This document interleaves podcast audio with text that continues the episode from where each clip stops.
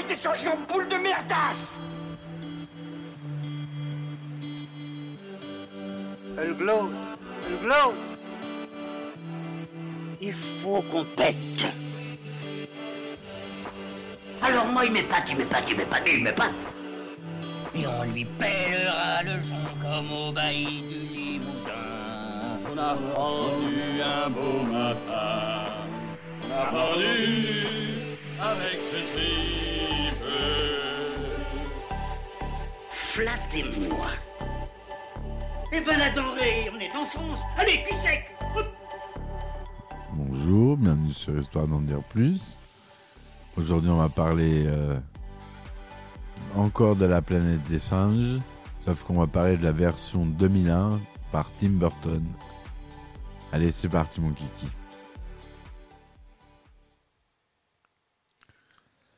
Alors, La planète des singes, Planet of the Apes, est un film de science-fiction américain réalisé par Tim Burton et sorti en 2001. Le scénario de William Broll Jr., Lawrence Comer et Mark Rosenthal. Après plusieurs années sans production cinématographique, ce film relance la franchise Planète des singes et devient la seconde adaptation du roman La planète des singes de Pierre Boulle, dont on a vu le précédent podcast. L'histoire suit le, capitaine Léo Davidson, un astronaute qui s'écrase sur une planète inconnue. Capturé par des singes évolués, il découvre que ceux-ci dominent la planète et réduisent en esclavage les humains qui s'y trouvent. Léo décide alors de s'enfuir pour reprendre contact avec la station spatiale sur laquelle il était stationné, mais également pour retrouver la civilisation humaine qui domine les singes sur Terre. Envisagé dès 1988 par la société de production Fox, avec différents scénaristes et réalisateurs, un candidat définitif est trouvé en 1999. Contraint par une date de sortie pour l'été 2001, la pré-production, le tournage et la post-production sont très rapides. Le tournage se déroule de novembre 2000 à mars 2001, principalement au studio Sony Pictures à Culver City, mais aussi sur les rives du lac Powell et dans le désert de Mojave. La musique du film est composée et dirigée, comme d'habitude avec Tim Burton, par Danny Elfman. Le film traite notamment de l'esclavage et du renversement des valeurs, mais aussi de thèmes récurrents dans le cinéma de Tim Burton, comme l'arrivée d'un étranger dans un monde qu'il ne connaît pas et la dynamique circulaire de la vie. La planète des singes est un succès commercial, mais un échec critique. Il remporte quelques prix, notamment pour ses costumes et maquillages, il sort en vidéo au début 2002 et engendre plusieurs produits dérivés.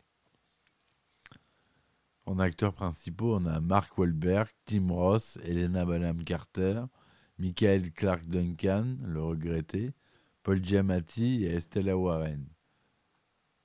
Le synopsis. En 2029, à bord de la station spatiale américaine Oberon, l'astronaute Leo Davidson travaille avec des primates formés aux missions spatiales. Quand un dangereux orage magnétique approche de la station, c'est Périclès, le singe préféré de Léo, qui est choisi pour piloter un module spatial afin de sonder cette tempête. Cette tempête. Cependant, une fois à l'intérieur de l'orage, la navette disparaît.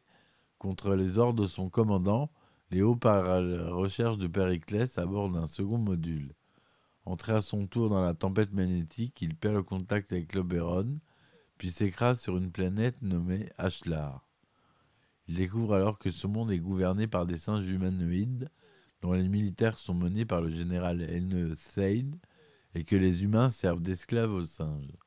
Emprisonné chez Limbo, un marchand d'esclaves, l'astronaute fait la connaissance d'une chimpanzé nommée Harry, qui milite pour l'amélioration du traitement des humains. Surprise par l'intelligence de Léo, Harry l'achète ainsi qu'une humaine nommée Dena pour qu'il devienne domestique chez son père, le sénateur Sandar. Léo, profite alors de sa nouvelle condition pour s'échapper en compagnie de Daena et ses proches ainsi que d'autres humains. Harry se joint à eux accompagné de son fidèle ami Krull, un ancien général déchu. Limbo surprend l'évasion mais il est rapidement maîtrisé par Léo qui en fait son otage. Thad, qui est le sénateur Sandar, a donné les plans pouvoir, charge son second, le colonel Attar, de partir à la poursuite des humains. Juste avant de mourir, le père de Sad descend de Semos, le premier singe de l'histoire, Laslar, que les simiens vénèrent. Confie à son fils qu'autrefois les humains étaient les maîtres et les singes leurs esclaves. Durant sa fuite, Léo explique à ses, à ses nouveaux amis qui il est et d'où il vient et tente d'amener de les amener à une balise jusqu'à l'Oberon. Leur route les mène directement vers Kalima, un temple interdit dédié à Semos, mais qui s'avère être les restes de l'Oberon qui s'est écrasé à la surface de la planète quelque temps après la disparition de Léo dans l'espace-temps. Léo découvre que le nom Kalima provient du site Caution Live Animals, inscrit sur les parois du vaisseau, et comprend qu'il a voyagé dans le temps et que l'action se passe plusieurs milliers d'années après l'écrasement du vaisseau. La base de données de l'Oberon révèle qu'après avoir aidé l'équipage à survivre, les singes menés par Semos se sont rebellés. Il s'ensuivent une lutte entre les humains et les singes, puis une évolution différente. Les singes ont bâti une civilisation moyenâgeuse alors que les humains sont retournés à la vie sauvage. L'armée de Seyd finit par attraper les fuyards, tandis qu'un grand nombre d'humains s'est regroupé autour du vaisseau de Léo, qu'une rumeur fait passer pour leur sauveur. Au moment où les singes chargent, Léo utilise les dernières réserves d'énergie de l'Oberon pour déclencher une, explosion qui ébranle l'armée ennemie. Les singes se ressaisissent et la bataille tourne à la mêlée générale qui fait de nombreux morts, dont Krull tué en combat singulier par le colonel Attar. Soudain, la capsule du Périclès surgit du ciel et atterrit après avoir lui aussi voyagé dans le temps. Les singes interprètent son arrivée comme le retour de Semos, s'inclinent et les hostilités cessent. Périclès quitte sa capsule pour se réfugier dans l'épave de l'Oberon. Il est suivi par Léo et Thade qui s'affrontent à nouveau jusqu'à ce que l'astronaute parvienne à enfermer le général dans le poste de pilotage. Arrive également le colonel Attal qui finit par comprendre que les deux espèces vivaient jadis en paix. Sad est alors abandonné seul, la mort dans l'âme à bord du vaisseau. La guerre entre les humains et les singes est terminée et Léo décide de retourner sur Terre grâce à la navette de Périclès. Il confie que ce dernier à Harry et l'embrasse ainsi qu'à Daena. Léo revint alors dans l'orage magnétique, ce qui lui permet de retourner dans le passé et de revenir sur Terre. Il atterrit à Washington, près du mémorial de Lincoln, mais il s'aperçoit qu'il s'agit d'un monument dédié au général Seyd. De nombreuses silhouettes de policiers, pompiers, journalistes et civils arrivent alors que Léo découvre avec effroi qu'elles appartiennent toutes à des singes. Donc on voit bien que c'est un remake du premier film de 1968 avec Charlton Heston et Linda Harrison. L'histoire est très proche puisque c'est une reprise du roman de Pierre Boulle. Sauf que c'est réalisé par notre cher ami Tim Burton, qu'on a Danny Elfman à la musique, Chris Lebenson au montage. On a un budget de 100 millions de dollars, ça n'a plus rien à voir. C'est tourné en couleur en 35 mm au format 2,39e son Dolby Digital. Il dure 119 minutes. Aux États-Unis, il est sorti le 27 juillet 2001, en France le 22 août 2001. Pour la distribution, on a Mark Wahlberg qui joue le capitaine Leo Davidson, Tim Ross qui joue Thade, le général, Elena Bonham Carter qui joue Harry, Michael Clark Duncan qui joue Attar, Paul Giamatti qui joue Limpo, et euh, c'est à peu près tout ce qu'on a connu. Euh, on a Charlton Heston qui fait une apparition, qui joue Zeus, le père de Sad. En 1968, l'adaptation du roman Pierre Boulle, La planète de singes, est un succès qui change le paysage cinématographique. L'histoire de ces trois astronautes qui s'écrasent sur une planète où l'homme est redevenu une bête primitive, dominée intellectuellement par les singes qui parlent, passionne les enfants pour ces éléments fantastiques et les adultes pour sa métaphore sur la situation géopolitique de l'époque. Richard Zanuck, directeur de production à la 20th Century Fox, lance immédiatement une suite, Le secret de la planète des singes, qui sort en 1970. La série se poursuit ensuite avec trois films Les évadés de la planète des singes en 71, La conquête de la planète des singes en 72, La bataille de la planète des singes en 73, et sont ensuite suivis d'une série télévisée en 74 et d'un dessin animé en 75. L'idée de refaire un film est ensuite envisagée par les responsables de la production de la Fox. Ils commandent donc en 88 un scénario réalisateur Adam Rifkin, dont ils ont apprécié le film Never on, Tuesday 1988. Rifkin rédige alors un scénario qui serait la suite directe du premier film, mais qui ne prendrait pas en compte les thèmes de la saga. Elle met en scène un descendant du héros du premier film qui mène une révolte contre les singes. Le scénario, dans un premier temps validé par la Fox, mais l'arrivée de nouveaux dirigeants met fin à ce projet. En 92, le réalisateur Peter Jackson et son épouse Fran Walsh proposent un scénario pour un nouveau film. L'histoire se passe à une époque de type Renaissance et suit un personnage à la Léonard de Vinci. Une fois encore, le scénario ne plaît pas aux dirigeants de la Fox. L'année suivante, le studio engage Oliver Stone comme producteur exécutif et nouveau scénariste avec Terry Hayes. L'histoire qu'ils décrivent met en scène un généticien du futur qui voyage dans le temps jusqu'à l'âge de pierre où il se trouve mêlé à un conflit entre les hommes préhistoriques et des singes évolués. Satisfait par ce scénario, la Fox lance la production. Les producteurs engagent l'acteur Arnold Schwarzenegger en mars 1994 pour tenir le rôle titre, puis Philippe Noyce comme réalisateur en janvier 1995. Cependant, le, scénariste Terry Hayes rentre alors en conflit avec les producteurs de la Fox qui souhaitent changer son scénario pour en faire une comédie. Les producteurs le licencient en février, ce qui entraîne le départ du projet de Stone et de Noyce. Les dirigeants de la Fox engagent alors le réalisateur Chris Columbus et lui commandent un nouveau scénario. Celui-ci rédige avec son collaborateur Sam Hamm une histoire reprenant les éléments du premier film, mais aussi du livre de Pierre Boulle, notamment les singes évolués astronautes. Une nouvelle fois, les dirigeants de la Fox sont moyennement convaincus. Columbus quitte le projet fin 1995. Plusieurs réalisateurs sont ensuite contactés par les studios, notamment Roland Emmerich, James Cameron et Michael Bay, mais aucun projet ne va à son terme. En 1999, le directeur de la production de la Fox, Tom Brotman, engage William Broyce, l'auteur d'Apollo 13 en 1995 et de Haute Voltige en 1999, pour rédiger un scénario. Armé de cette nouvelle histoire, Rossman tente au printemps 2000 de convaincre Tim Burton de diriger le film. Ne voulant pas faire une nouvelle version, le réalisateur est d'abord réticent, mais le dirigeant de la Fox lui assure que c'est ni une suite ni une reprise, mais une nouvelle adaptation du ligne qui gardera l'essence du film original. Burton, malgré tout intéressé par les thèmes développés dans le scénario, finit par accepter. Quelques jours plus tard, Tom Rothman engage dans l'équipe de production Richard Zanuck, l'ancien dirigeant de la Fox qui a produit les deux premiers films de la saga. Dans son scénario, Broyle décide de ne pas situer son action sur Terre, comme dans le premier film, mais sur une planète nommée Ashlar.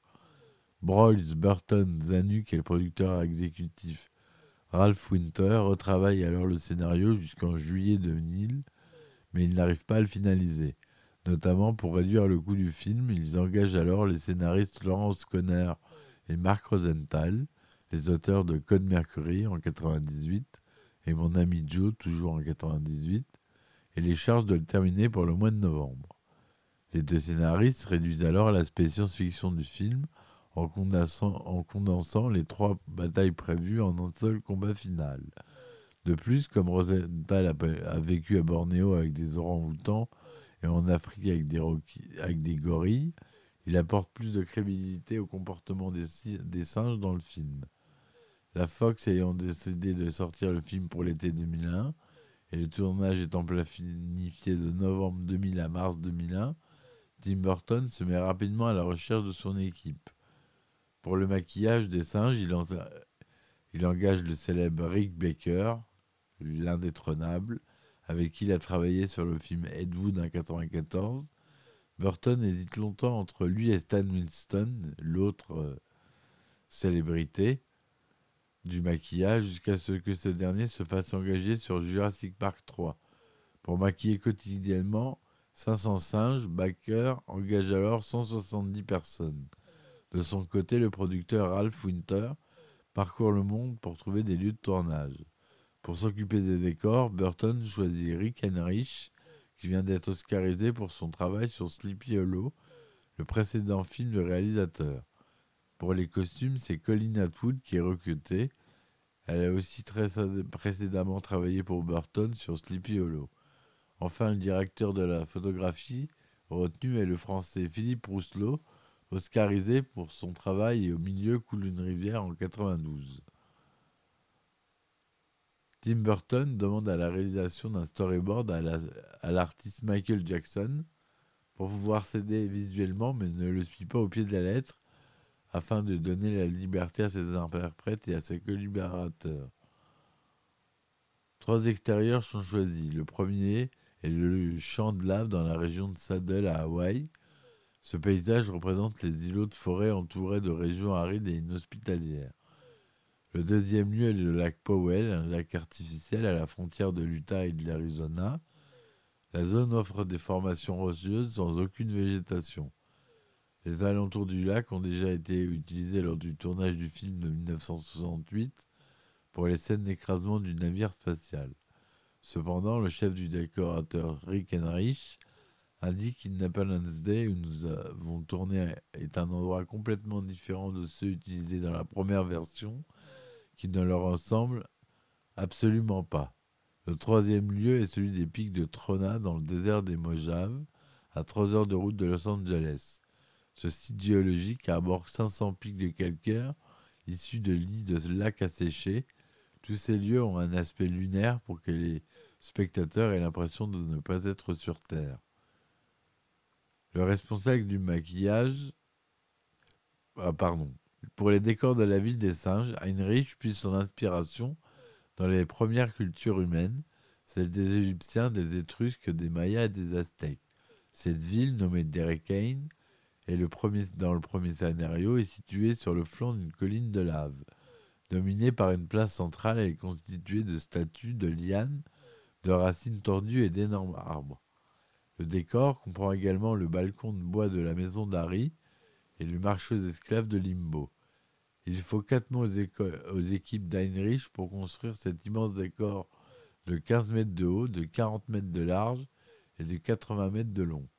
Tim Burton veut en effet que la cité soit à la fois verticale et horizontale pour rappeler le mode de vie simiesque. Le navire de l'espace est blanc et épuré pour contraster avec la luxuriante de la cité des singes. Pour la scène de l'écrasement de la navette, le chef décorateur reconstitue une jungle avec un marécage. Le tournage dans une vraie jungle aurait été problématique, notamment pour réaliser les différentes cascades réalisées par les singes. En effet, les cascadeurs interprétant les singes sont attachés à des câbles, ce qui impose à la production de construire le décor autour des câbles. Le décor final de Kalima est lui construit sur le site des pieds de Trona en acier et mousse ancrée dans du béton. Ce seul décor coûte plus d'un million de dollars. Le responsable du maquillage, Rick Baker, est un passionné de singes qui a notamment créé le maquillage de singes c'est pour ça que je vous dis que c'est une star. Pour King Kong de 76, La femme qui rétrécit en 81, Greystock en 84, Gorille dans la brume en 88 et Mon ami Joe en 98. Rick Baker crée de nombreux masques, contrairement au film de 68, où il n'y avait qu'une structure de masque pour chaque espèce de singe, chimpanzé, gorille et orang-outan. Il n'a que 4 mois pour concevoir et produire des centaines de maquillages de singes. En raison de ce délai très court, Baker, réalise trois types de masques. Le numéro 1 est destiné aux interprètes principaux avec 4 heures de maquillage et pose de prothèses sculptées. Le numéro 2 concerne les personnages secondaires. Il nécessite 2 heures de travail et s'enfile par la tête. Le numéro 3 est réservé aux figurants ce sont des masques en caoutchouc, mais dont chaque poil est fixé individuellement. En plus des protèges faciales du numéro 1, les interprètes principaux portent des crocs taillés sur mesure. Les, les masques numéro 2, eux, ne peuvent bouger que la mâchoire, mais pas le reste du visage. Pour gagner du temps, les maquilleurs sont répartis en départements, un pour le moulage, un pour les poils et les postiches, et d'autres pour les dents, les mains, les oreilles et les doigts. La costumière Colin Atwood réalise plus de 1000 costumes, parmi lesquels seuls ceux de l'équipage du vaisseau spatial, ceux des barbares humains et ceux des multiples représentants de la société des singes. Leurs uniformes blancs sont des hommages au film de 1968, mais leur reste est entièrement nouveau. Les armures de singes sont quant à elles sculptées puis moulées en fibre de verre. Comme Tim Burton veut que les singes se déplacent de façon réaliste, les producteurs ouvrent une école des singes pendant 12 semaines pour les interprètes principaux, mais aussi les figurants et les cascadeurs.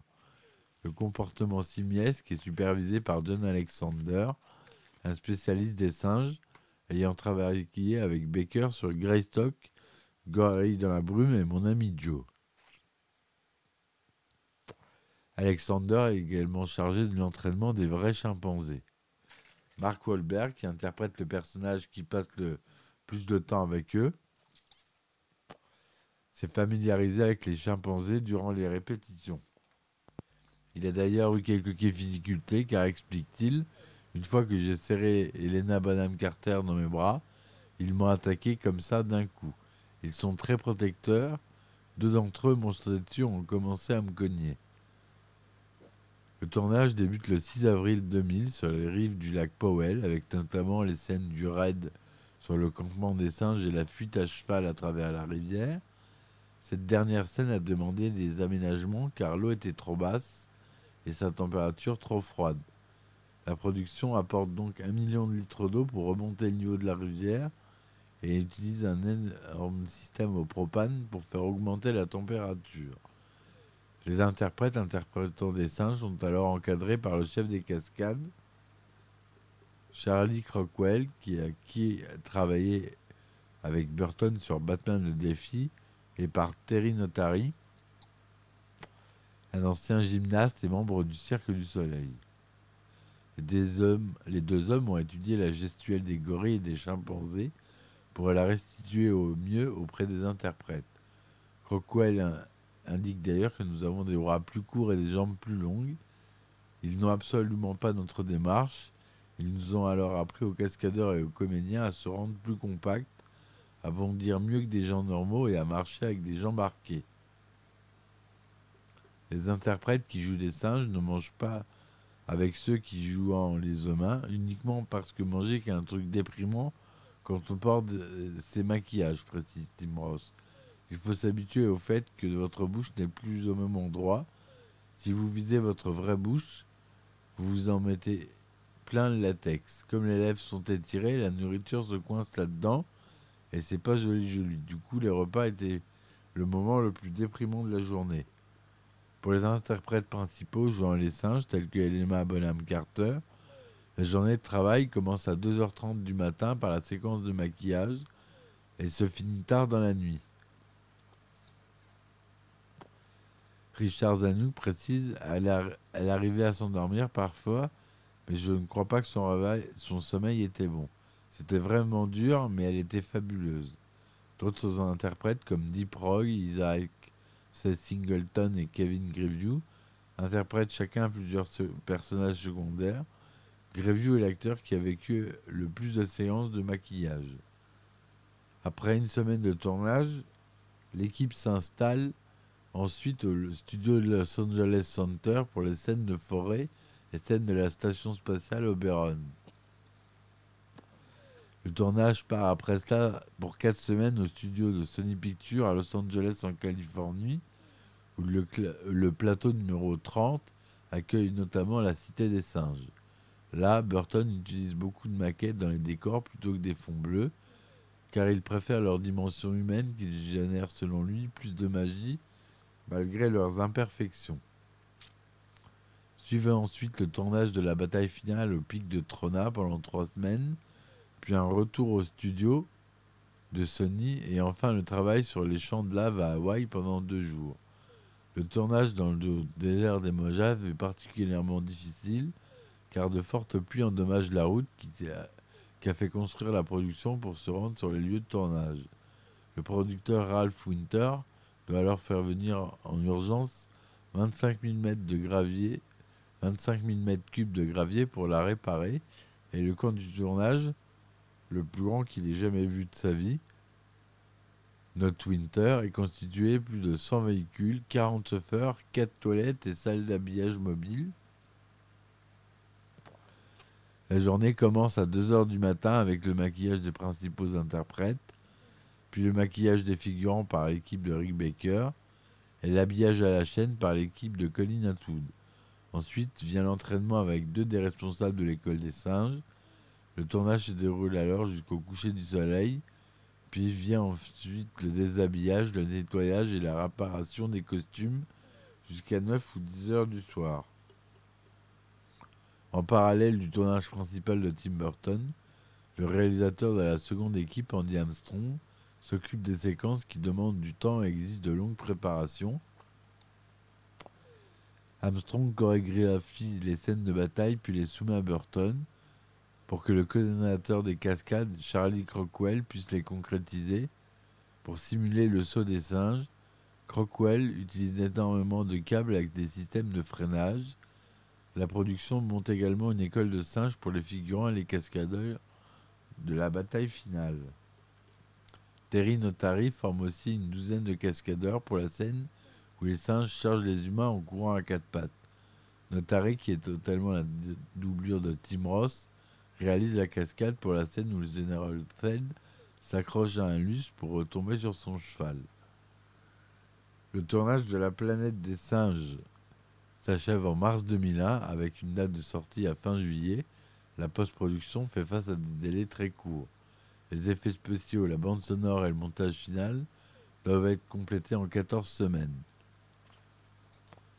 C'est Tom Paisman, le producteur des effets visuels, qui est chargé de faire le lien entre le producteur, le réalisateur et les entreprises chargées des effets spéciaux, notamment les superviseurs, d'Industrial Light and Magic, le principal prestataire engagé pour le film.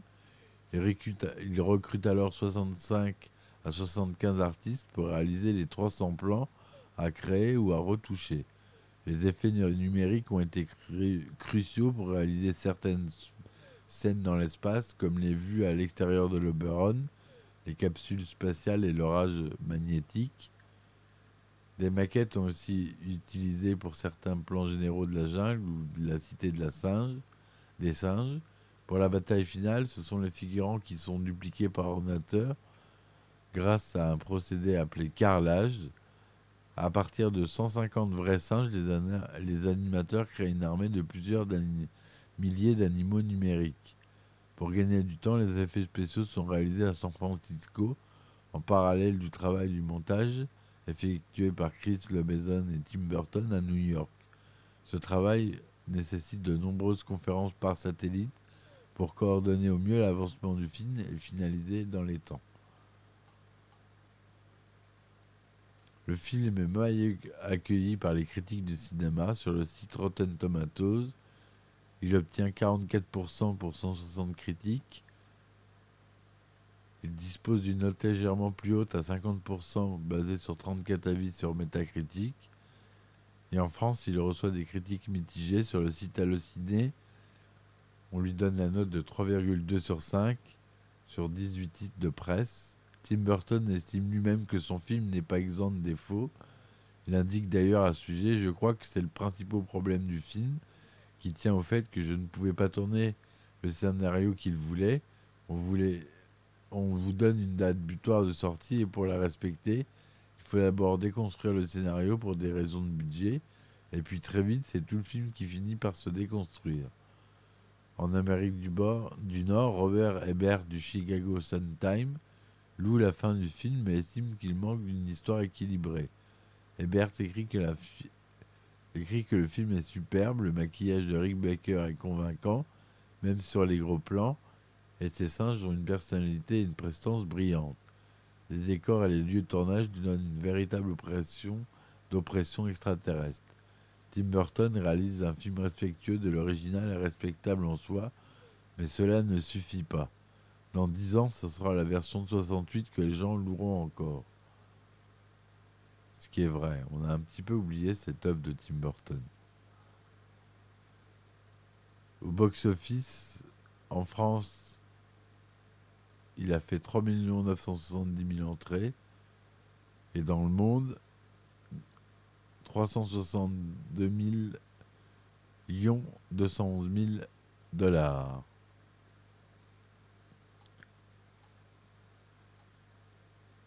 La planète des singes sort en DVD en février 2002. Il comprend aussi plusieurs bonus comme les coulisses du film, un documentaire en multi-angle, des scènes en version allongée, le commentaire audio du réalisateur et du compositeur et une galerie de photos. En 2010 sort une version Blu-ray avec les mêmes bonus. Le film est compris dans plusieurs intégrales, notamment en avril 2006, dans un coffret Tête de singe avec les 5 films de 68 à 73 et la série télévisée de 74. En décembre 2011, dans un coffret de 7 films avec les 5 films de 68 à 73 et La planète des singes, les origines. En octobre 2013, dans un coffret baptisé Génération avec le film de 68 et les origines. Et en novembre 2014, dans un coffret Tête de César avec les sept autres films. Bien que le film soit un succès commercial, les producteurs décident de ne pas lui donner de suite. Le réalisateur Tim Burton n'est lui non plus pas intéressé. Il déclare à ce sujet qu'il préférait plutôt sauter par une fenêtre. En 2001, Mark Wahlberg et Anna Bonham Carter annoncent qu'ils ne sont pas prêts à jouer dans une suite, mais seulement si Burton en est le réalisateur. Paul Giamatti, également favorable, imagine une éventuelle suite où les singes conduisent des, voitures, fument des cigares, portent des lunettes ou font des réunions. La planète des singes est le dernier film où Burton travaille avec sa muse et compagne Lisa Marie. En effet, c'est pendant le tournage du film qu'il rencontre sa future et nouvelle égérie, Helena Bonham Carter. Finalement, en 2008, Tom Rothman, l'un des dirigeants de la Fox, annonce le retour de la saga sous la forme d'un redémarrage. Elle prend cette fois la forme d'une trilogie, avec la planète des singes les origines en 2011, la planète des singes l'affrontement en 2014 et la planète des singes suprématie en 2017. Voilà euh, ce film de Tim Burton qui est un peu méconnu, qui est assez bon, moi je trouve. Voilà, donc euh, si vous avez aimé ma critique, euh, n'hésitez pas à laisser des commentaires et des likes et à partager. Je vous remercie de m'avoir écouté jusque-là. Je vous dis à très vite pour une nouvelle chronique. Et à bientôt. Ciao